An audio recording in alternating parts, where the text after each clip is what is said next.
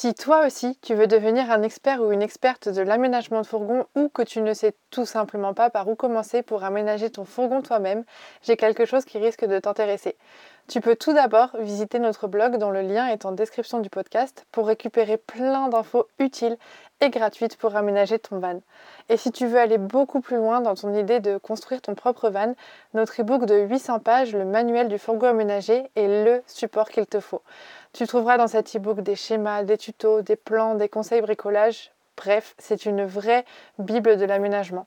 Et si après avoir lu l'e-book, tu veux du contenu encore plus concret, tu peux te pencher sur notre académie en ligne, le Van Camp. Tu y trouveras des tutos vidéo pour aménager ton van étape par étape et tu pourras y être accompagné et conseillé individuellement sur ton projet par des experts. Tous les liens sont en description du podcast. En attendant, on te souhaite un très bon moment avec l'épisode qui suit. Salut à tous et bienvenue dans le premier podcast consacré 100% à la vie en van. Moi, c'est Lucille et je suis là pour vous parler de ce sujet sans tabou, sans rien vous cacher et je vous dis tout.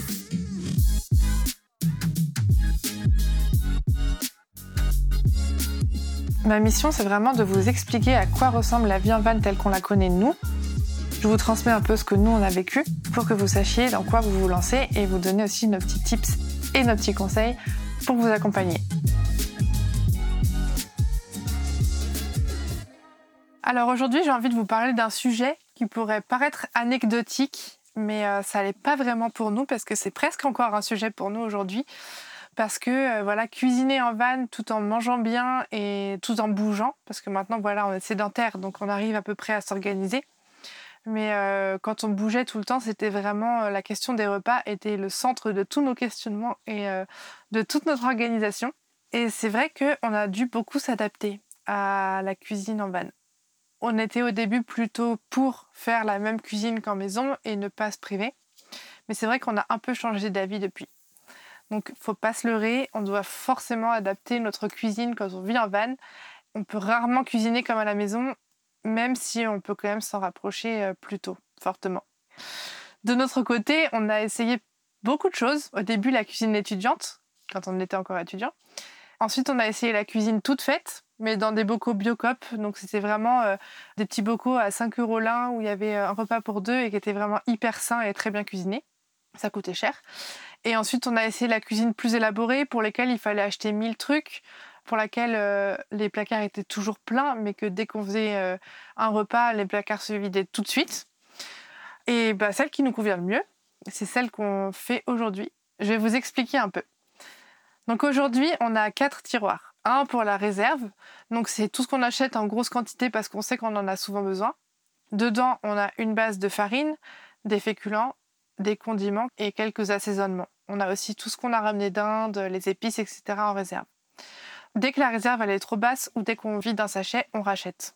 On a un autre tiroir pour la vie de tous les jours on remplit des bocaux depuis la réserve et en fait on s'en sert pour la cuisine de tous les jours. Donc ça peut être un bocal de pâtes, un bocal de lentilles, un bocal de pois chiches et en fait c'est tout ce qu'on va utiliser tout le temps et qu'on a besoin d'avoir accès facilement.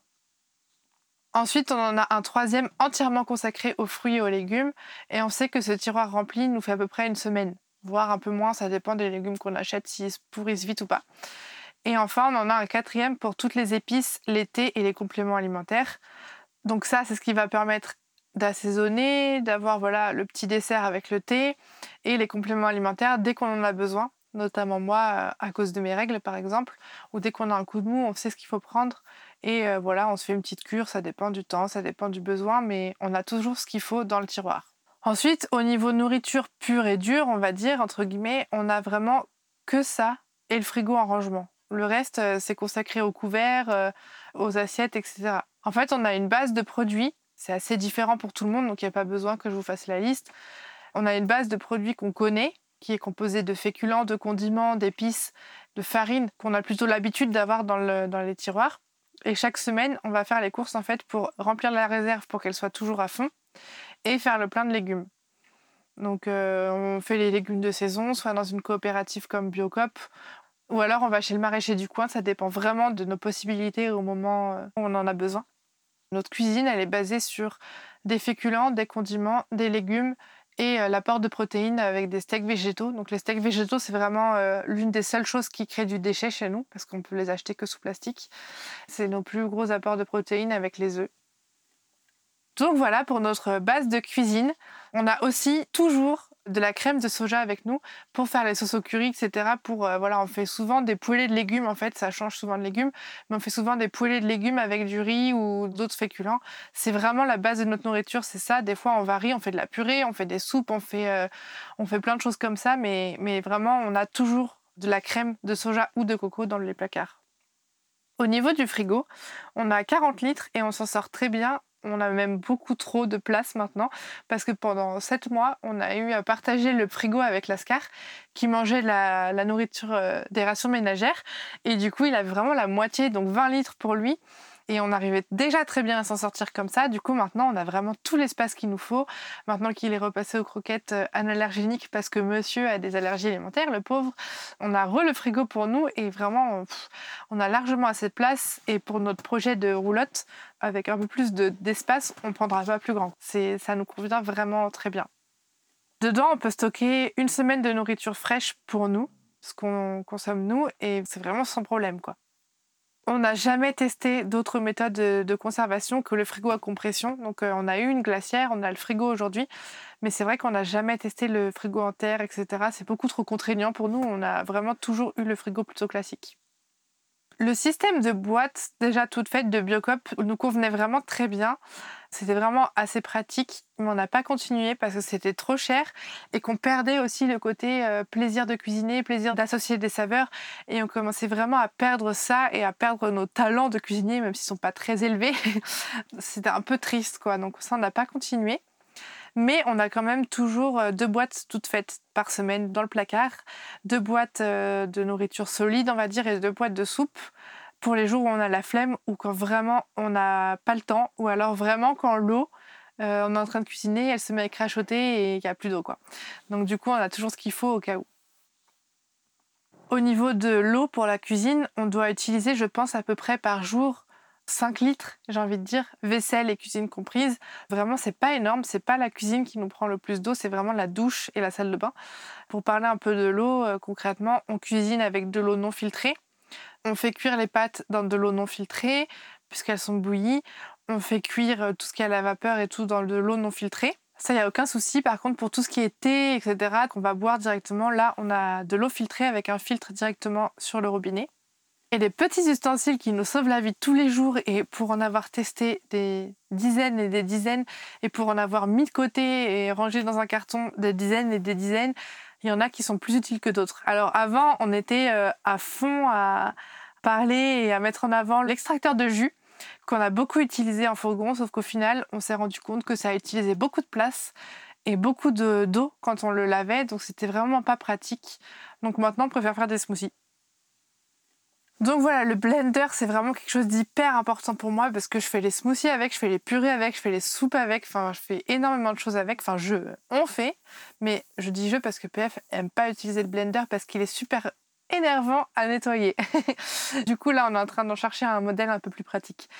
Ensuite, au niveau des poêles des casseroles, on a opté pour une poêle à crêpes parce qu'en en fait on y fait tout ce qu'on peut faire avec une poêle normale, plus les crêpes. C'est hyper pratique parce que c'est super fin et on l'a acheté en pierre. Comme ça, pas besoin de matière grasse, c'est encore plus pratique. Pareil pour la casserole, on a acheté une de taille moyenne parce qu'on a essayé la grande, on a essayé la cocotte minute, on a essayé la petite euh, casserole. Il n'y a rien qui nous convenait, il y avait toujours un problème. Et en fait, la casserole en pierre de taille moyenne, c'est juste parfait. On a en plus un capuchon avec qui fait également égouttoir. Donc comme ça, ça fait deux en un et ça fait mine de rien, un bon truc déjà à pas ranger, l'égouttoir. C'est, ça prend pas mal de place. Et en troisième, au niveau des poêles et des casseroles, on a un wok euh, qui fait office de wok forcément, euh, où on peut faire la poêlée de légumes, on peut faire plein de choses dedans.